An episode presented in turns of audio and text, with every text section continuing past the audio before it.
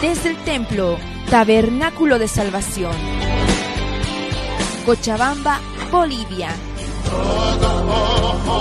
Te invitamos a escuchar la poderosa palabra de Dios a través de su siervo, el pastor José Carlos Huanca.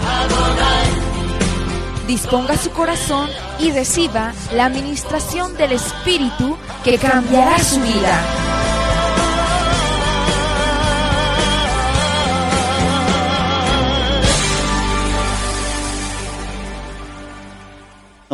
Tu misericordia está sobre nuestras vidas. Y como iglesia, Santo Dios, queremos pedirte, queremos pedirte por nuestra hermana Saraí, Señor, que en este momento está allá en Santa Cruz, hospitalizada. Que tú seas, Señor, enviando tu sanidad en esta misma hora. En el nombre de Jesús, Santo Dios, te pedimos por ella, te pedimos por tu sierva, por tu hija. Bendito Dios, tú conoces su corazón, tú conoces su servicio, su corazón, su entrega. Te pedimos, Santo Dios, como una iglesia unida que cree en ti. Te pedimos, Santo Dios, creyendo de que tú puedes en este momento solamente pronunciar la palabra, Señor. Y tu hija sanará, y tu hija se levantará y tu hija volverá una vez más, Señor, a la, a la sanidad completa en, en la salud. En el nombre de Jesús, Santo Dios, te pedimos, te pedimos, Señor, esa sanidad por nuestra hermana. Te imploramos ese favor. Y también, Señor, te imploramos de que tú puedas satisfacerte, Señor, en la sangre de tu Hijo Cristo, de tu Hijo Jesús para esa sanidad, bendito Dios, por la sangre de tu Hijo. Por la sangre de tu Hijo, Santo Dios, envía tu sanidad a nuestra hermanita, Señor, que en este tiempo está pasando este, este difícil momento. En el nombre de Jesús, Señor, en el nombre de Jesús pedimos, rogamos que nuestra hermana Saraí, Señor, pueda levantarse rápidamente, Santo Dios que tu gracia, tu misericordia, tu sanidad, bendito Dios, puedan llevarse a cabo en ella, en esta hora, en este momento, con tu palabra, Santo Dios. En el nombre de Jesús oramos por la escuela, oramos por los ministros, oramos por los pastores, por el pastor Fernando, por todo el equipo allá, por toda la escuela. Te pedimos por él, por su familia, por sus hijos. Te pedimos, Señor, por la iglesia. Te pedimos por aquí en Cochabamba, por todos aquellos que están allá también, que tu gracia, tu misericordia, tu favor esté, Señor, sobre todos. Que tu sangre guarde, proteja, Señor, no solamente a ellos, sino también a sus familias. Que tu protección esté sobre ellos en todo momento. En el nombre de Jesús, bendito Dios, envía tus ángeles, envía, Santo Dios, tu protección sobre ellos en este instante. Gracias te damos, Santo Dios, porque tú eres bueno Gracias Señor porque estamos en el equipo correcto. Estamos del lado de, de, la victoria, del lado Señor de ti, que tú has vencido al enemigo. Gracias bendito Dios. Háblanos en esta noche, háblanos en este tiempo Señor, que seas tú siempre dirigiéndonos, mostrándonos, encaminándonos, Santo Dios, en este momento. En el nombre de Jesús, gracias te damos, Santo Dios. Gracias te damos, gracias te damos. Amén, amén y amén. ¿Cuánto dicen amén? Amén, mis amados hermanos. No nos olvidemos de estar firmes, amén. Firmes en la oración, como soldados, firmes en la oración, porque Dios necesita que prevalezcamos en oración. Debemos tener la fe que Dios nos pide tener y eso tiene que ver con una perseverancia, tiene que ver con prevalecer, luchar en oración, multiplicar la oración, como si nosotros mismos, hermanos, como si fuera nuestra hija, nuestro hijo, nuestro bebé, nuestro, nuestro niñito, de esa manera estar orando siempre por todo lo que Dios nos pide que oremos. Amén. Amén. Mis amados hermanos, les voy a invitar a ir a la palabra en Lucas capítulo 18, verso 9.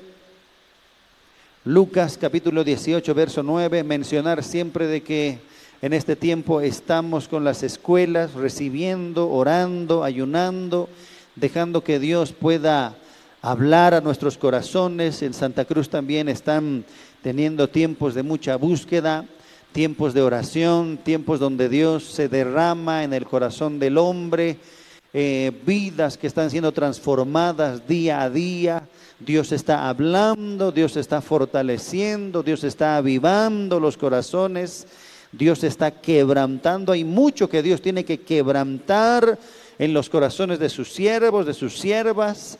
Dios tiene que alinear tanto y necesitamos estar orando, que Dios se glorifique, que Dios pueda obrar en su iglesia que Dios pueda santificar su iglesia, llenarla de su Espíritu Santo en estos tiempos que tanta falta hace, que Dios realmente pueda levantar una, una generación en, este tiempo, hombres y mujeres que se dedican, que se llenan más de Él, que hagan su obra, que Dios pueda fortalecer a la iglesia a través de la escuela. Amén.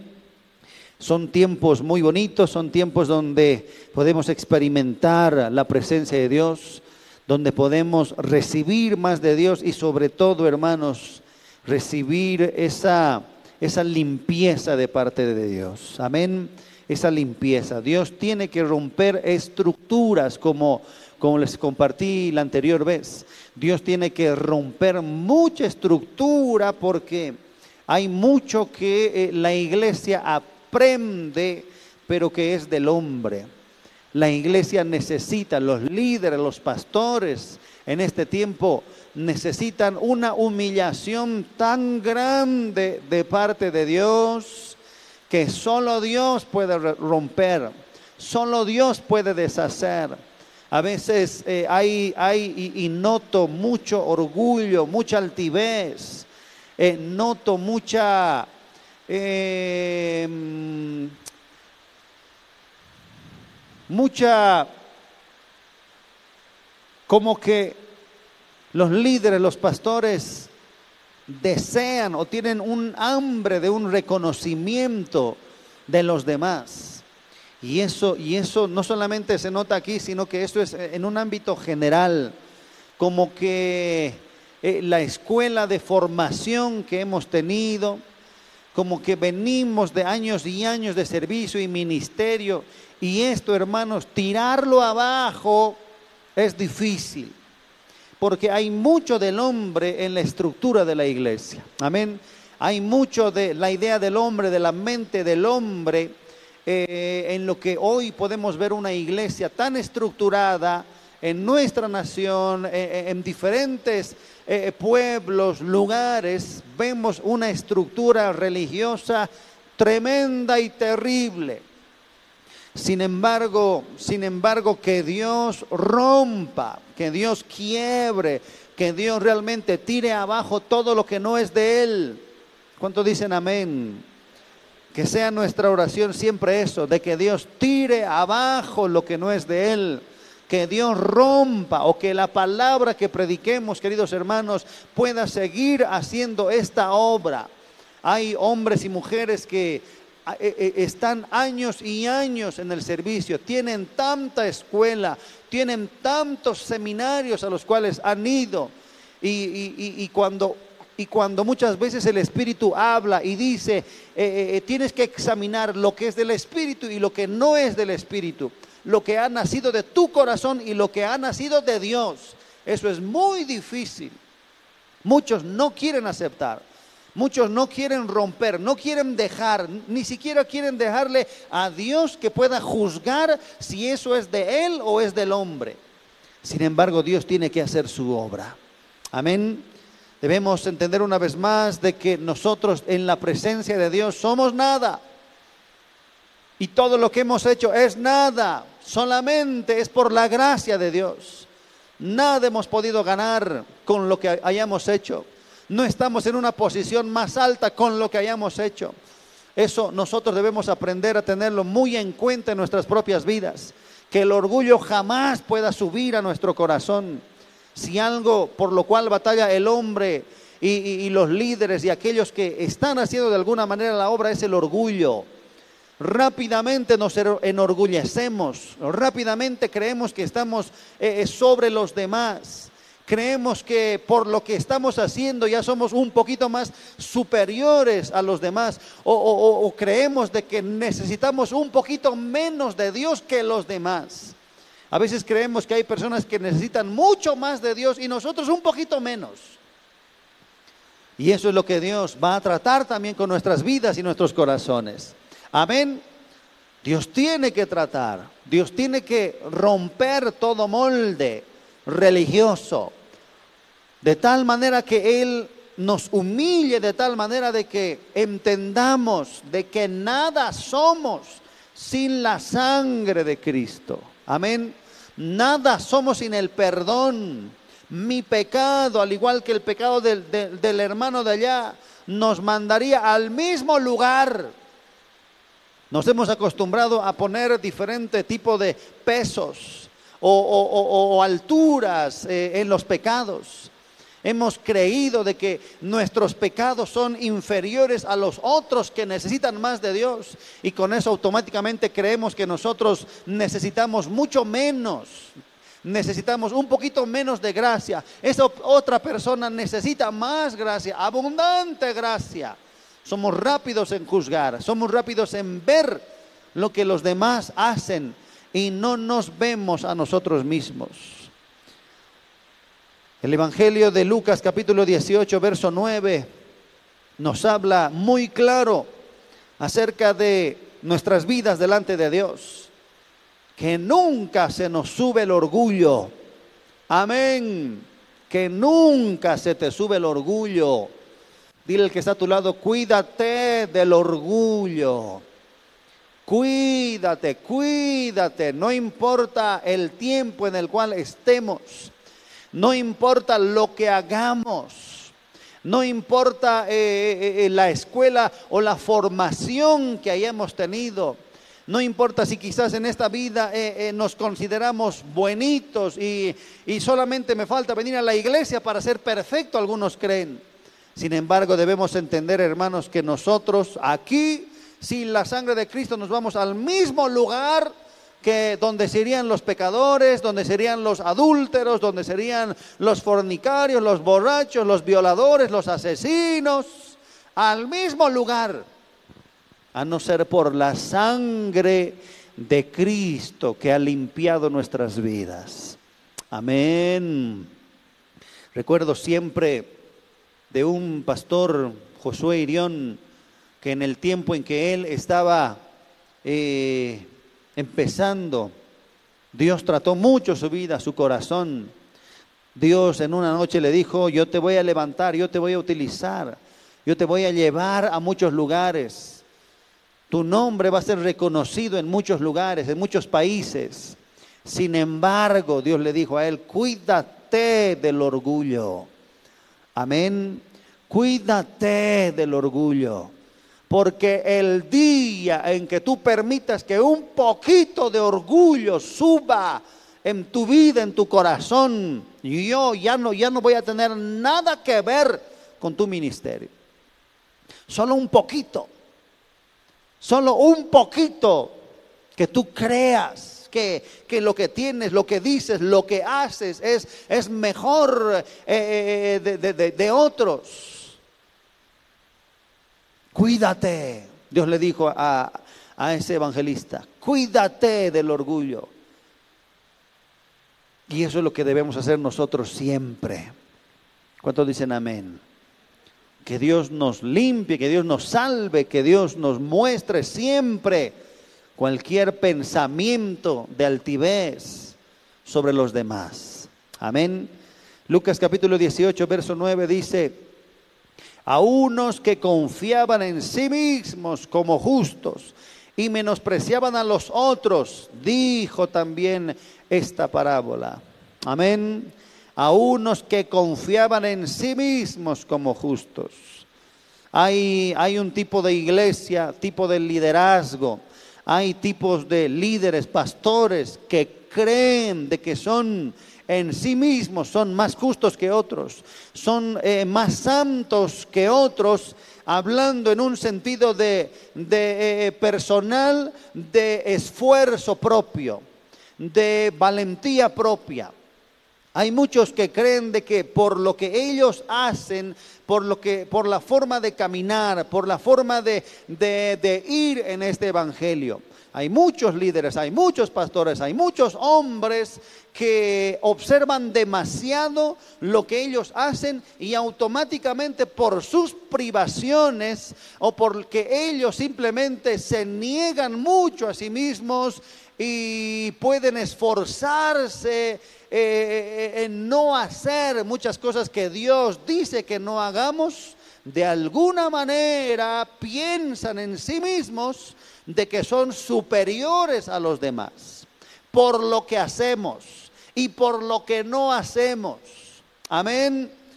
Por lo que hago soy superior a tal persona. Por lo que no hago también. Porque los demás siguen en su pecado, los demás siguen actuando como ellos quieren, pero yo me privo, pero yo me esfuerzo. De alguna manera, un esfuerzo propio, debemos entender que Jesús estaba diciendo justamente esto.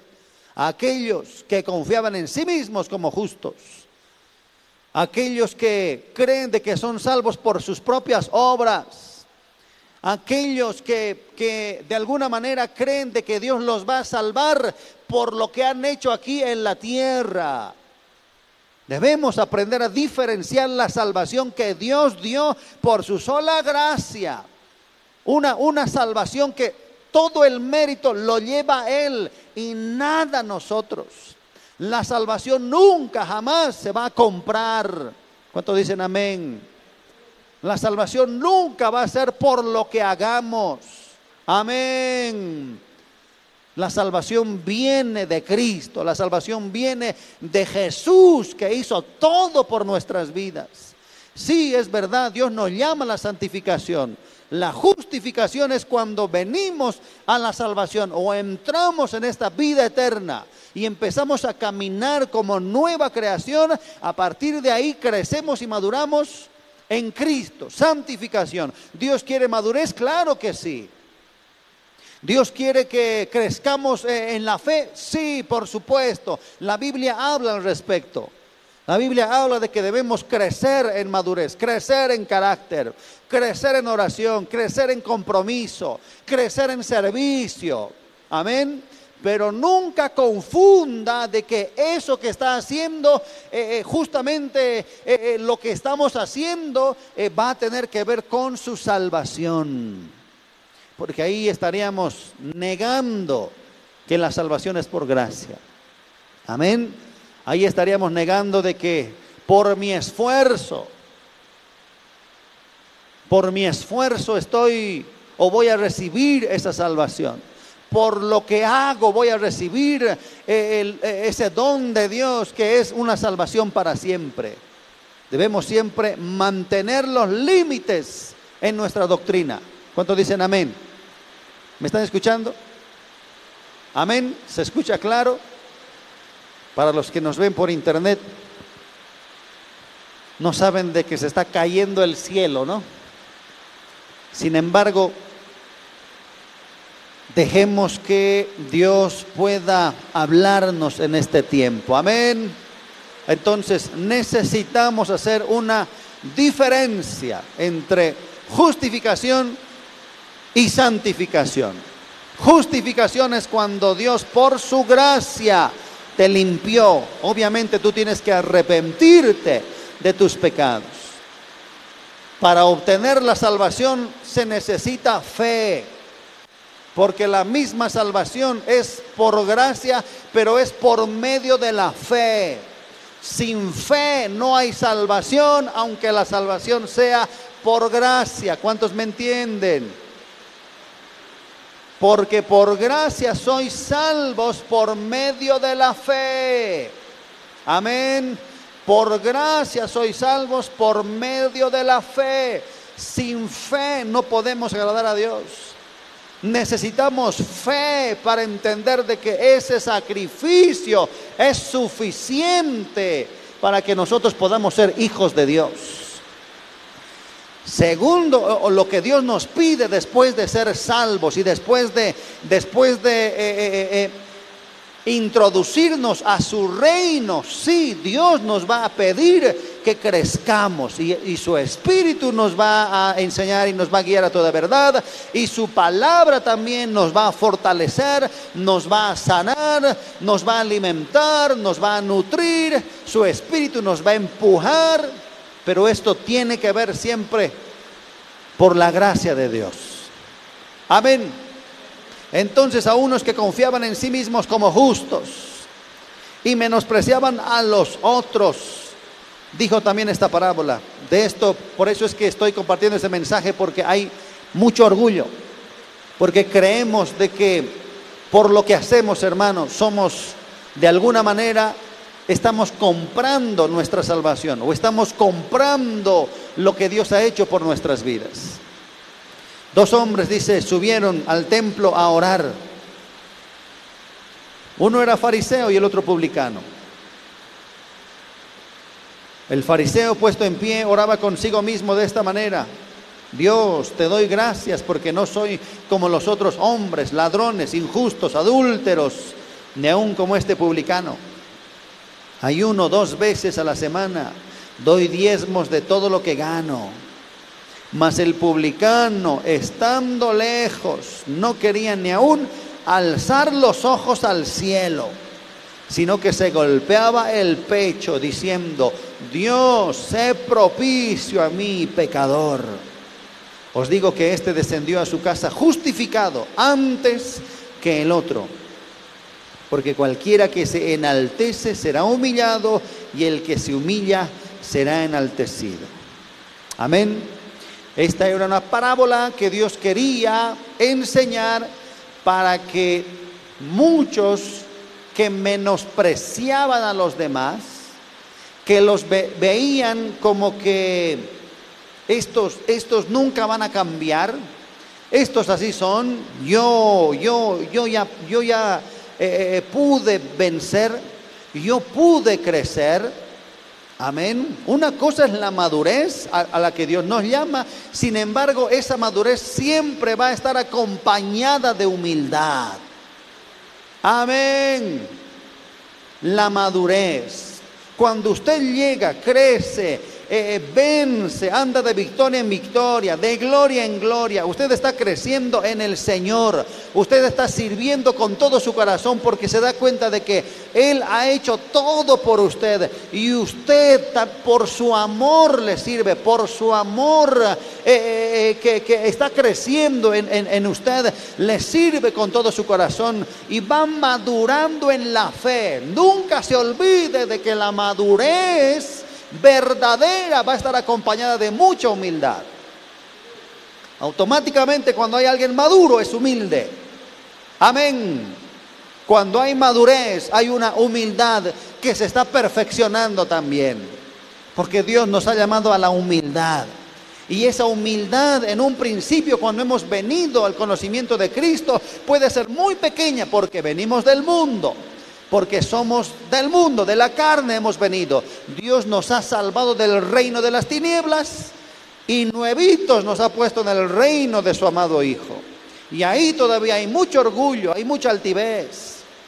Por eso es que cuando la altivez o el orgullo puede estar en nuestras vidas, eso es sinónimo de inmadurez. Cuando nos creemos superiores a otros, sinónimo de inmadurez porque no hay humildad. La humildad tiene que ver con carácter. La humildad tiene que ver con crecimiento, con madurez, con santificación. Amén. Mientras más servimos, mientras más amamos a Dios, mientras más nos llenamos de Él, mientras más hacemos su obra y lo que Él nos ha mandado y estamos creciendo en su presencia, creciendo en oración, creciendo delante de Él, automáticamente vamos a querer siempre ser menos y vamos a querer siempre estar humillados. Cuando peleamos por nuestro nombre hay inmadurez. Cuando queremos el reconocimiento de los demás, inmadurez. Amén. Cuando queremos ser alabados por otros, reconocidos. O cuando nos estamos peleando con los demás, inmadurez. La humildad, siempre recuerden, la humildad es sinónimo de madurez. Es sinónimo de crecimiento espiritual. Amén. Es sinónimo de que estamos creciendo en el espíritu. Estamos dejándonos gobernar por el espíritu. La humildad es, y, la mansedumbre siempre, siempre se vieron tan, eh, eh, de una manera tan fuerte en la vida de Jesús. Él no vino a pelear por su nombre. Él no vino a, que, a que respeten su nombre. Él no vino a querer eh, buscar entre los demás un reconocimiento, no. Él simplemente vino y se humilló. Porque la humildad tiene que ver, hermanos, con un proceso en nuestras vidas que estamos llegando más y más a ser perfeccionados en Dios. Más madurez, más humildad. ¿Cuántos dicen amén? Más madurez. Usted va a pelear menos por, por su nombre, por lo que piensen los demás Amén. Por lo que digan los demás. Usted no se va a preocupar del ojo de los demás. No se va a preocupar del pensamiento de la gente que, que diga de usted. Entonces, por eso es que Jesús tuvo que hablar esta parábola diciendo acerca de estos que creen que son superiores a los demás. Dos hombres, dice, subieron al templo a orar. Uno era fariseo y el otro publicano automáticamente Dios muestra como que dos, dos límites, dos hombres que están a los límites. Amén.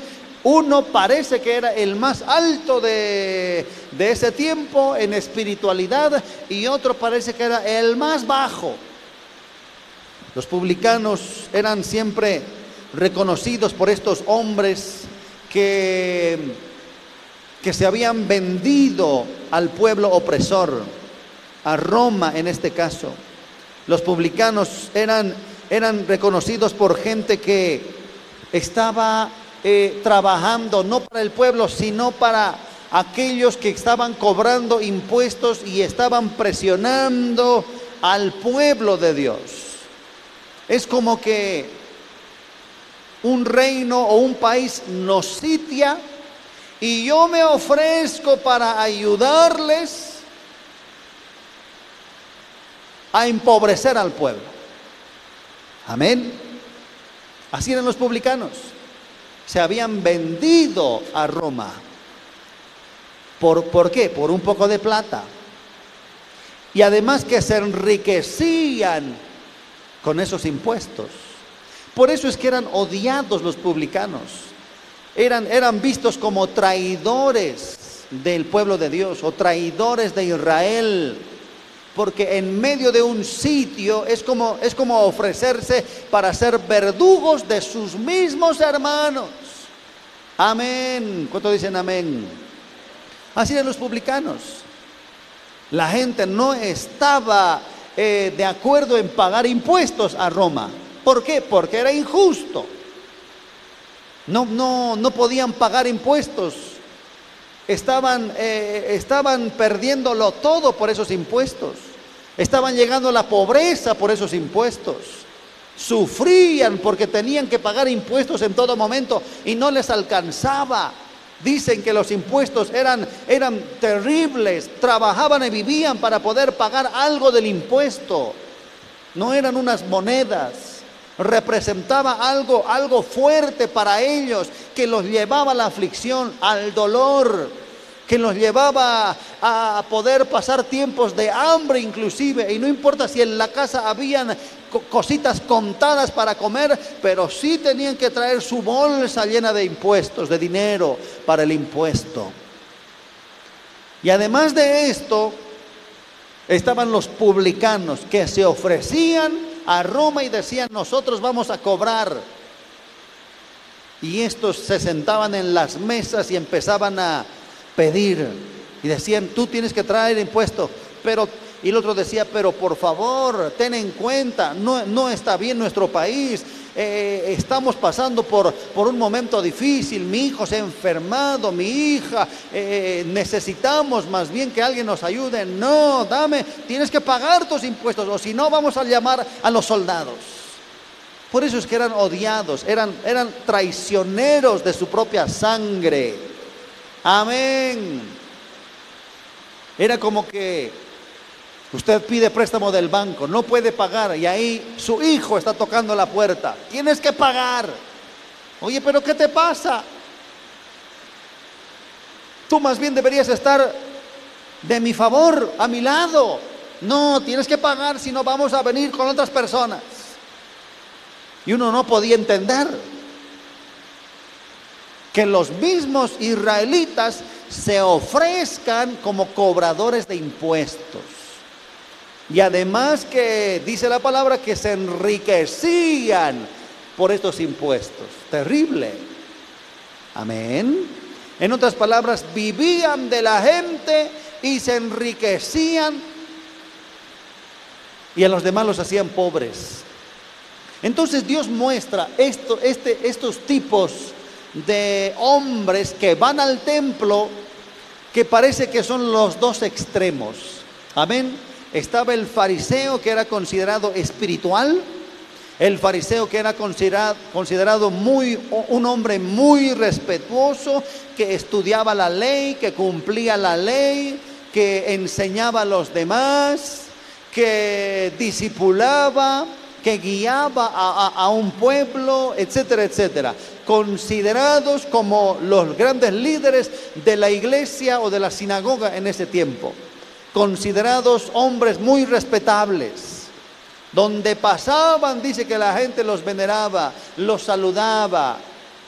Amén. Estos fariseos eran, eran de la gente, eh, de aquellos que eran muy respetados porque cumplían la ley, porque obedecían la ley, porque em, hacían lo que la palabra de Dios decía, según lo que ellos decían. Entonces Jesús dice, escuchen esta parábola, estos dos hombres se están acercando al templo, ¿qué les parece? ¿Qué les parece? El, el, el fariseo y el publicano. Muchos dirán, el publicano, ¿qué tiene que hacer en el templo? Este publicano, ¿para qué sube al templo? El fariseo está bien que suba, que siga orando, que siga pidiendo, que siga aprendiendo, enseñando. Él es uno de los cuales es ejemplo a seguir. Pero este publicano, ¿qué tiene que hacer en el templo? Dos hombres subieron a orar al templo. Uno era fariseo y el otro publicano. El fariseo dice, puesto en pie, oraba consigo mismo de esta manera. Dios, te doy gracias porque no soy como los otros hombres, ladrones, injustos, adúlteros, ni aun como este publicano. Puesto en pie, siempre noto cómo el Espíritu Santo revela sus comentarios, revela su enseñanza. Este no tenía motivos para ponerse de rodillas. Amén.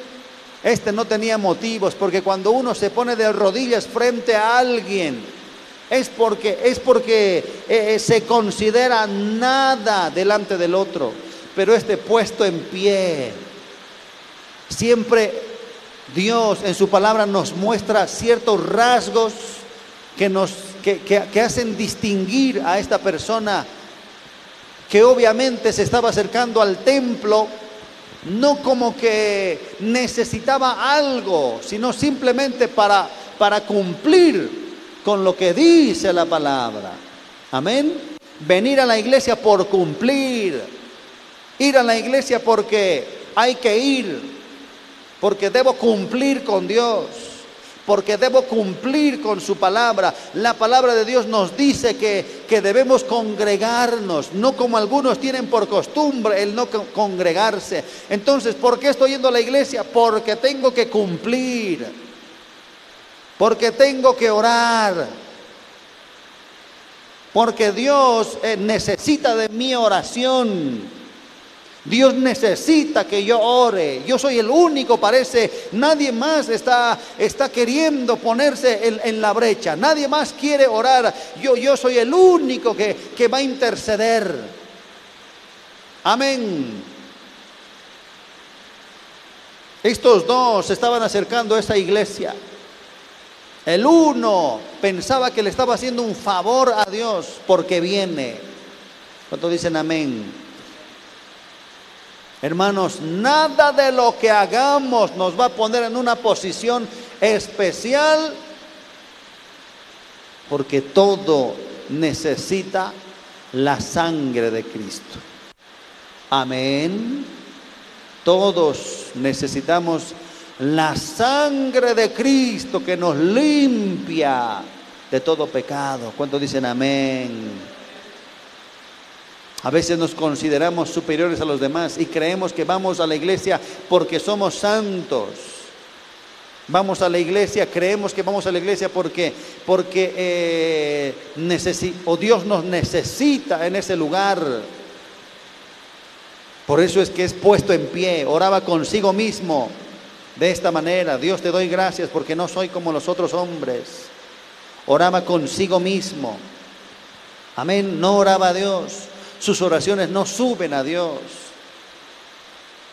La actitud con la cual venimos, hermanos, va a determinar si lo que hacemos aquí sube hasta el trono de Dios. Tu actitud. Amén. Tu actitud, tu actitud con la cual vienes aquí. Por esa actitud, eso va a determinar si tu adoración sube a Dios. Si tu oración sube a Dios. Si tu servicio sube a Dios. Porque cuando tienes una actitud diferente, esa oración no es para nadie, es para ti. Esa adoración se queda aquí como un cántico simplemente, como una canción, como una, como una canción que yo hago con mi hermano. Lo único que muchas veces muchos pueden venir a la iglesia es simplemente cantar algunas canciones y algunos coritos. Y eso termina simplemente en canciones que hemos cantado, nada más. Ya no es una adoración delante de Dios, es una canción que cantaste el, día domingo. Ya no es una, una oración que, que, subió delante de Dios, no, es una, es una oración que se quedó en ti mismo. Una oración que se quedó aquí. Aunque puedas zapatear y puedas reclamar y puedas clamar, mucho hace la actitud. ¿Cuántos dicen amén? Mucho hace la actitud con la cual venimos. Amén. Dice este publicano o este fariseo más bien oraba consigo mismo de esta manera. Dios te doy gracias. Mire, oraba consigo mismo aunque decía Dios. ¿Se da cuenta? Aunque decía Dios, esta mi oración es para ti. Jesús dice, esa oración se queda en Él. Esa oración no sube, se queda. Nada de lo que hagamos va a subir hasta el trono si nuestra actitud es incorrecta. Te doy gracias porque no soy como los otros hombres, ladrones, injustos, adúlteros, ni aun como este publicano. Amén.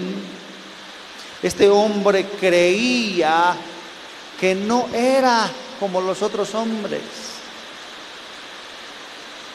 Este fariseo creía que era diferente. Lo que debemos entender, hermanos, lo que debemos entender es que delante de Dios todos somos iguales, pecadores porque tu pecado y mi pecado son iguales delante de Dios. Y mi pecado me hace de igual manera pecador como tú con tu pecado. Amén. O quizás creo de que mi pecadito es inferior. O creo que mi, pecado es, eh, me hace, no me hace tan inmundo como, como tu pecado te hace a ti. Amén. Creemos que nuestros tropiezos y nuestros pecados no son tan fuertes, terribles, sucios, etcétera, como los pecadores o como los pecados de otros. No, ese pecado a ti te, te pone en el mismo nivel de pecador que otros con sus propios pecados. Por eso es que este fariseo decía, yo soy diferente. A mí no me pueden comparar con estos otros. A mí no me pueden poner al lado de estos otros. Estos como necesitan. Amén. Cuidado que vengas a la iglesia con esa misma actitud. Estos dicen que son cristianos, pero mira lo que hacen, mira cómo viven, mira cómo se comportan, mira cómo hablan. Yo, yo, no, yo no voy a decir esas cosas horrendas de, de mi boca, no, que Dios me libre. Estos sí necesitan, parece oh, una triple limpieza. Amén. Ellos sí necesitan más poder de Dios para que sean cambiados y transformados. Todo hace en la actitud. Por eso es que tú vas a salir bendecido. Depende de la actitud con la cual vengas delante de Dios. Por eso les dije, más humildad es sinónimo de madurez. Es sinónimo de que tú entiendes en qué consiste este evangelio. Amén. Humildad. Aunque tú creas que este día no has caído como otros, de igual manera necesitas de Dios. ¿Cuántos dicen amén? Aunque tú creas y sea verdad de que este día quizás no has pecado como otros, has fallado en algunas cositas, que a veces lo tomamos como falta de santificación, falta de carácter, y tenemos que ser santificados. No somos perfectos, pero estamos en camino, está muy bien. Pero aunque tú creas que eso, eso, eso que has cometido hoy puede ser muy pequeño, nunca creas de que necesitas menos de Dios. Amén. Nunca creas que necesitas mucho menos de la gracia o mucho menos de la sangre de Dios para ti. Hay personas que creen de que vienen a la iglesia y dicen, Señor, solamente estito he cometido este día, menos sangre necesito, menos perdón, menos gracia. Pero debemos entender, hermanos, de que cada uno de nosotros necesitamos tanto de Dios yo necesito tanto de Dios como usted. Usted necesita tanto de Dios como el de su lado. ¿Cuántos dicen amén? A ver, vea al que está a su lado. Haga de cuenta que él es traidor. Un publicano está a su lado. Amén. Haga de cuenta que el que está a su lado es esos publicanos aprovechadores que querían robarle a, los pobres eh, hebreos, judíos, lo poco que tenían no les importaba, les tenían que sacar y ellos se enriquecían de usted. Haga de cuenta eso. Y cuando usted viene junto a Él, a la iglesia, usted entienda de que usted también necesita tanto de Dios como ese traidor. ¿Cuántos dicen amén? Necesitamos. Y eso, y eso, y eso debemos entenderlo por la fe. Amén. Eso debemos entenderlo porque es verdad. No, es, no, no, le estoy dando un ejercicio para que piense así. Eso es la realidad. Pero yo, yo pensé que este, yo, he servido todo este día, yo, yo, yo, me he levantado a orar esta mañana y, he orado un poquito más, parece, he, leído más la palabra, este, he servido a Dios, he, hecho muchas cosas eh, eh, y estoy viniendo a la iglesia. Sí, muy bien, venga a la iglesia, pero entienda, usted necesita tanto de Dios como cualquier publicano. Amén. Porque eso es la verdad. Por eso es que hay muchos que, que creen que por lo que han hecho en el día dicen, ah, y Dios nos llama a vivir de victoria en victoria, nos llama a vivir de victoria en victoria. Nos pide que nos apartemos, nos da de su gracia para que nos apartemos. Y aunque este día haya sido lleno de gracia, lleno de victoria, lleno de predicación, lleno de todo a favor del Evangelio, venimos a la iglesia y, debemos entender porque esto es real. Necesitamos tanto de Dios otra vez. Necesitamos tanto de su sangre otra vez. ¿Cuánto dicen amén? Esto es lo que pensaba este, este fariseo. Gracias porque no soy como este publicano. Eso significa, Señor, no necesito tanto. Mejor todo lo que tienes, dáselo a Él. Amén. Ayuno dos veces a la semana, doy diezmos de todo lo que gano. Un hombre que creía que por lo que hacía era más justo que otros. Tenga mucho cuidado al pensar de esta manera. Tenga mucho cuidado. Porque fácilmente podemos creer de que por lo que hacemos somos más justos. Ayuno dos veces a la semana. Amén. Dos veces a la semana. Eso significa dos días. De cinco, dos días. Yo pienso en eso, digo, cada semana así. Sacrificio estar delante de Dios en humillación, tomando nuestra cruz, sufrimiento. Doy mis diezmos de todo lo que gano, obediente a la ley, haciendo todo como decía la ley. Dios en ningún momento está en desacuerdo a dar los diezmos, en ningún momento está en desacuerdo. Eh, a orar, a ayunar. De hecho, Él nos manda a hacerlo. Pero cuidado que eso te cambie la actitud. Amén. Cuidado que haciendo esto te cambie la actitud. Porque ahí está el error grande con el cual yo estoy batallando en todos estos días.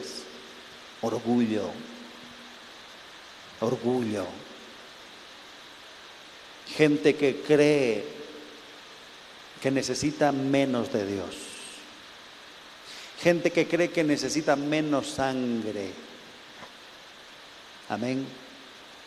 Hombres, mujeres que creen que necesitan no tanto de Dios. Mm, mm, mm, ah, para mí es suficiente unas gotas de esa sangre. Para otros, uh, esos necesitan ser bañados. Pero para mí he cometido un pecadito nomás en este día. Y eso, me he quejado nomás. Hoy día se me ha ido un, pensamiento simple, pero después ya, ya he dejado de pensar. Yo necesito dos gotitas de esa sangre. Este publicano necesita la sangre entera que le cubra desde la cabeza hasta los pies. Amén. ¿Crees que necesitas menos? ¿Crees que necesitas menos perdón? ¿Mm? Más el publicano, versículo 13. Mas el publicano, estando lejos, dice, no quería ni aún alzar los ojos al cielo, porque era publicano. Amén. Era publicano. Quizás había decidido mal en su vida. Y aquí no dice que el publicano se arrepintió de su profesión, era publicano. Dice, estando lejos, no quería ni aún alzar los ojos al cielo, sino que se golpeaba el pecho diciendo, Dios, sé propicio a mí, pecador. ¿Cuánto dicen amén? Sé propicio. Esta propiciación, queridos hermanos, justamente es lo que debemos entender. Cristo es la propiciación, dice, por nosotros. Ese acto de propiciación es una acción que alguien hizo para satisfacer a Dios, para agradar a Dios y que Él no derrame su ira. Amén que Él no derrame su juicio. Alguien hizo algo y Dios dijo, ah, estoy satisfecho porque ya estaba a punto de, de, juzgar y de mandar mi ira. La palabra de Dios dice de que la paga del pecado es muerte. Ya estaba a punto de morir, de hacer morir. Sin embargo, alguien hizo algo y yo estoy satisfecho. Repita conmigo, satisfecho satisfacción. Uno, uno a veces no quiere entender esta palabra. Uno a veces no, no, no quiere entender de que ese acto, porque antes antes se ofrecían diferentes corderos, diferentes sacrificios a las 3 de la tarde y ese, ese acto, esa sangre era, era rociada en el propiciatorio y cuando Jesús veía esa sangre, o perdón, Dios veía esa sangre, dice la palabra de que él estaba satisfecho. Ese sacrificio satisfizo a Dios. Ese sacrificio como que eh, Dios dijo, esto es suficiente. Amén. ¿Algo más se puede añadir a ese, a ese sacrificio? Dios dice, no, nada es suficiente. Y esto justamente tiene que ver con eh, eh, eh, la sangre o el sacrificio de Cristo en la cruz, porque la palabra dice de que Él es ahora el propiciatorio. En otras palabras, Jesús lo ve a Él. Nosotros hemos pecado y Jesús lo ve a Él y dice, esto me satisface, no pido más, no quiero más. ¿Y qué es lo que estaba pidiendo entonces este publicano? El publicano estaba diciendo, Señor, por favor, que ese acto propiciatorio sea suficiente para ti que yo pueda ser agradable ante tus ojos por ese sacrificio. Que yo, yo pueda agradarte a ti completamente. Por favor, sé propicio a mí. Además de, además de que de lejos dice que ni siquiera quería levantar sus ojos al cielo, eh, estaba humillado delante de Dios y le decía, por favor, eh, ten en cuenta lo que Jesús hizo por mí. Porque ese sacrificio, porque ese cordero simplemente representaba lo que había de venir. Y ese sacrificio en el Antiguo Testamento y en el Nuevo a través de Cristo simplemente representa eso. El sacrificio de, de la cruz de Cristo. Simplemente Dios quedó satisfecho. Amén. Pero hay personas que creen de que algo más hay que hacer para satisfacer a Dios. No.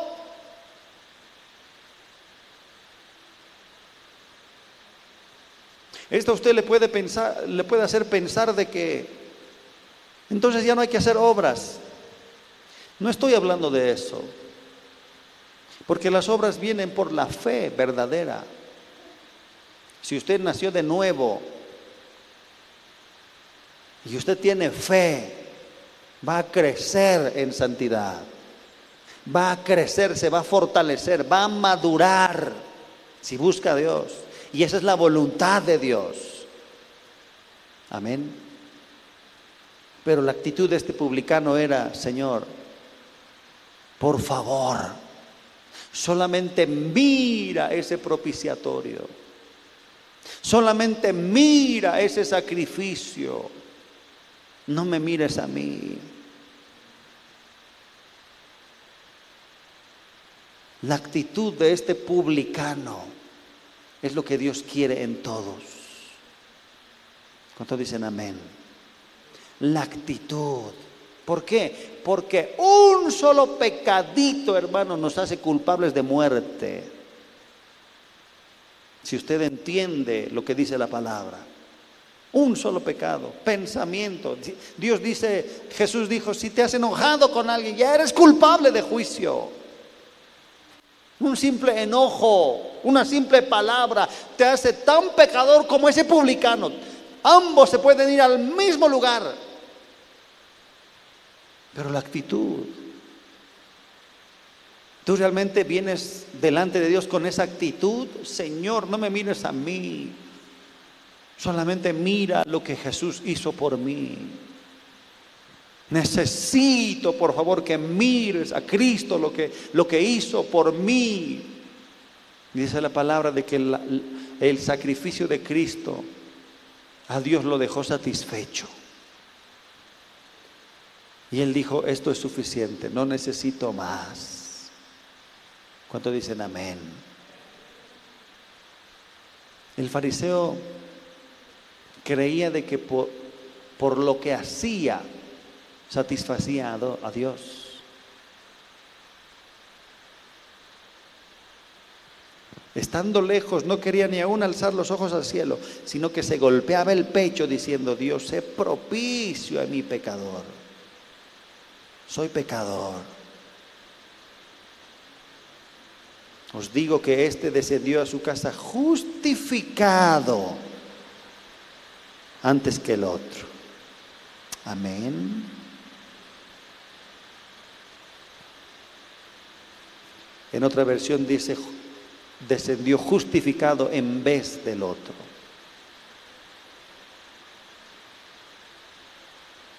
Este volvió como santo. Este volvió como que hubiera, tenido un día glorioso de victoria en victoria, de poder en poder, de gloria en gloria como si hubiera vivido un, día agradable y Dios dijo, estoy satisfecho. Antes que el otro. ¿Por qué dice esto? Porque tanto el fariseo como el publicano, ambos necesitan esa justificación. Amén. Jesús habló de la justificación. Este se fue justificado. Este no, porque ambos necesitan la sangre. ¿Cuántos dicen amén? Ambos necesitan la sangre. Ambos necesitan reconocer de que solamente es por Cristo. En su vida de madurez, en su vida de crecimiento, hermano, usted debe aprender a reconocer de que todo es por Él. Amén. Por otro lado, cuando fallamos, cuando caemos, necesitamos venir a la iglesia con esa actitud. Señor, sé propicio a mi pecador. Muchos toman la determinación de decir, no, es que no soy digno nunca vamos a ser dignos.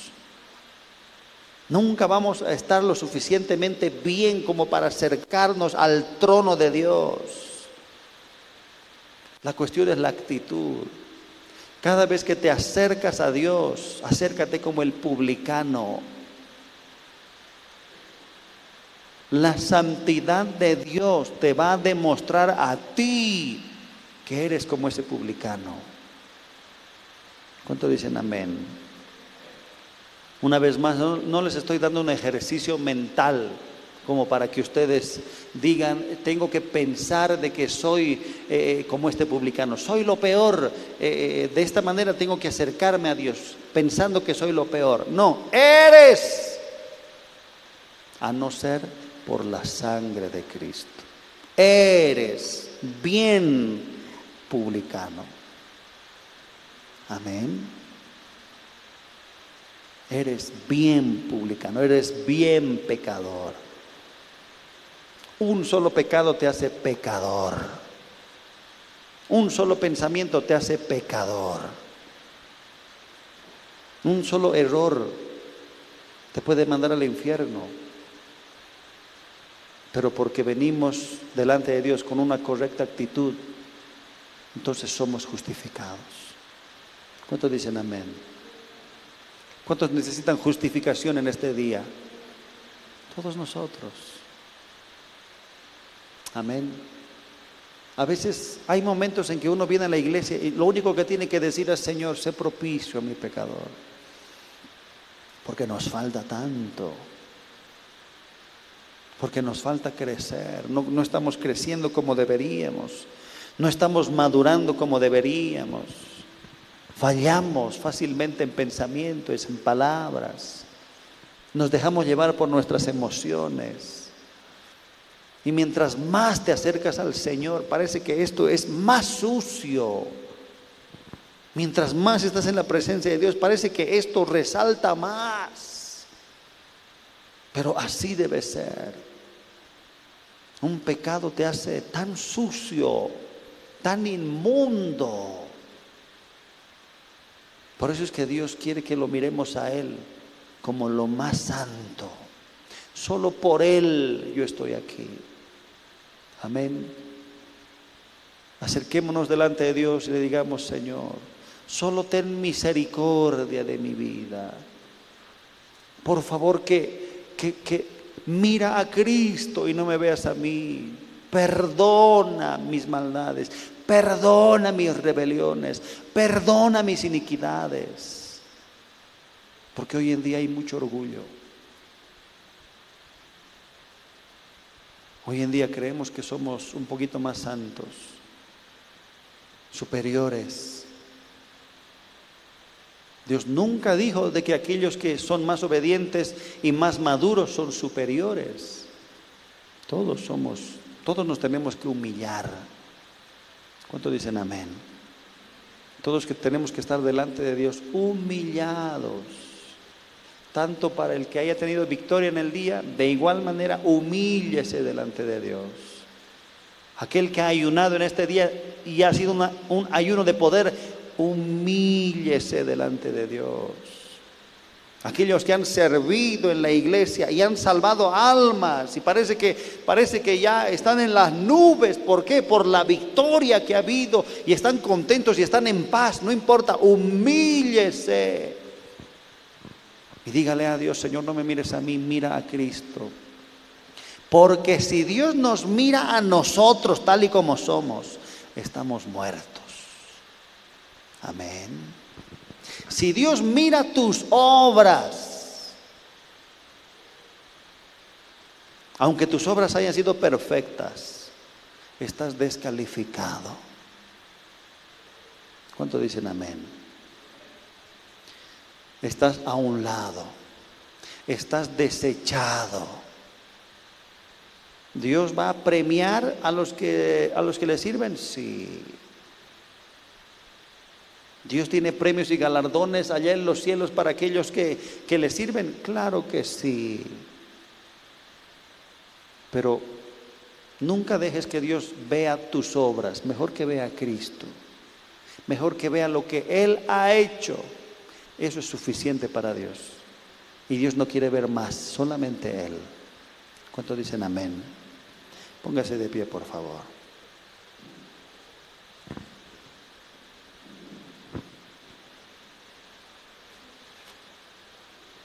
Cualquiera que se enaltece será humillado. y el que se humilla será enaltecido. Amén.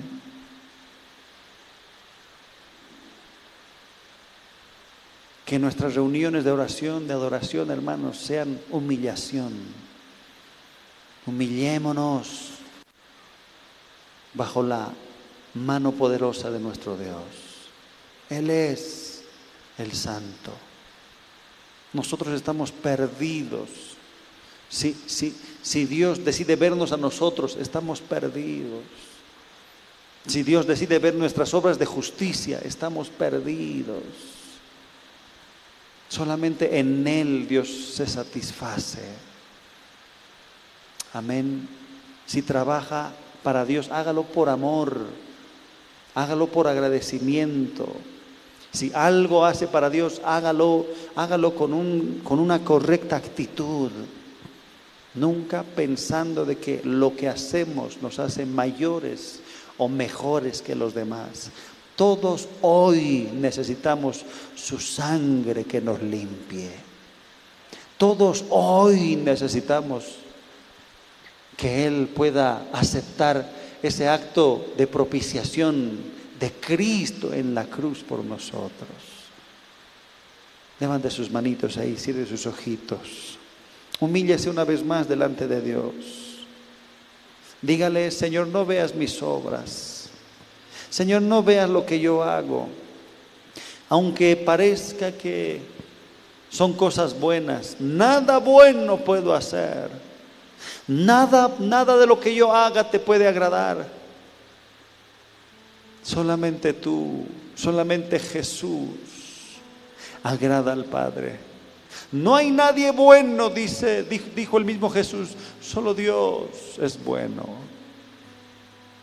Porque la gloria solamente se lo lleva a Él. No vengas con una actitud de altivez delante de Dios, de orgullo, de que la gente pueda reconocerte a ti, de que la gente pueda verte a ti. Si estamos aquí es porque Dios ha sido misericordioso. Y cada día Dios sigue siendo misericordioso por nosotros. Cada día Dios tiene que limpiarnos. Hay tanta inmundicia, pero cada día Dios lo hace, aunque no nos demos cuenta. Pero Dios sigue haciendo su obra de purificación en nuestras vidas. Dios todavía tiene que perdonar.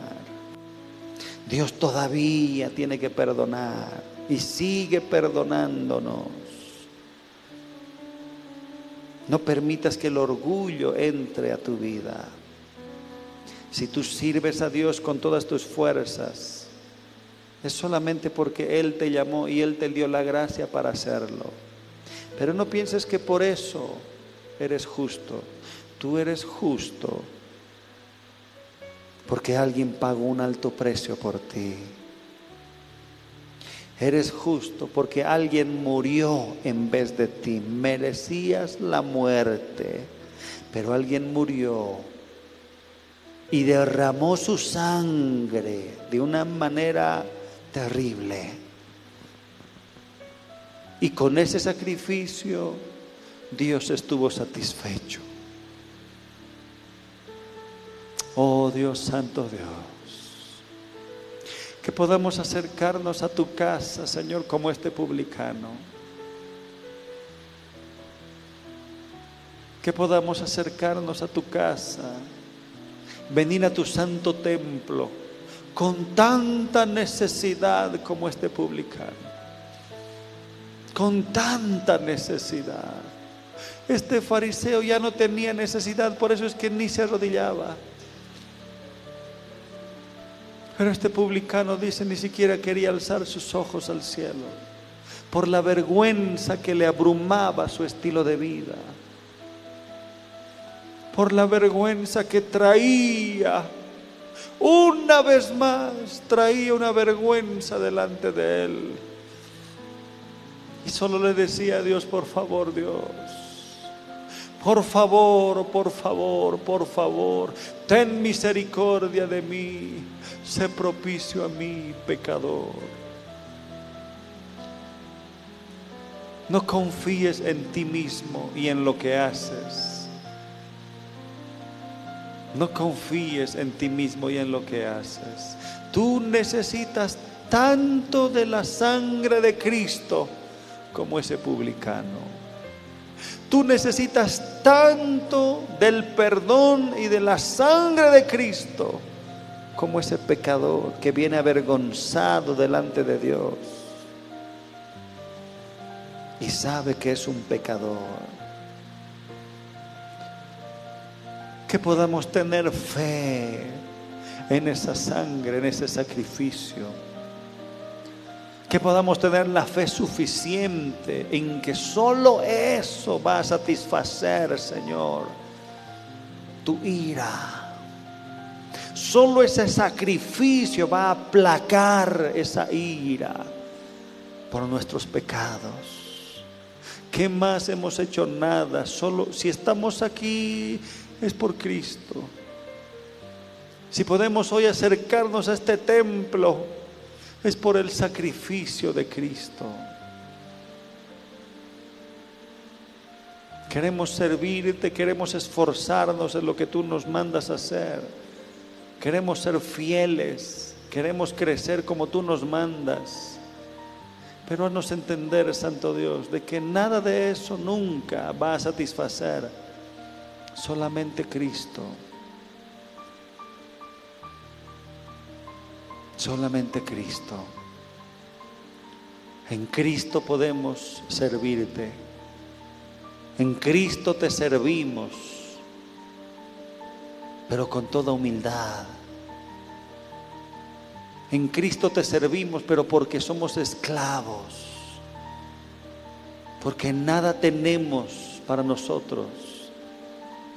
En Cristo, en Cristo, agradamos a Dios y le servimos con todas nuestras fuerzas. Es en Cristo, no es por nuestras obras.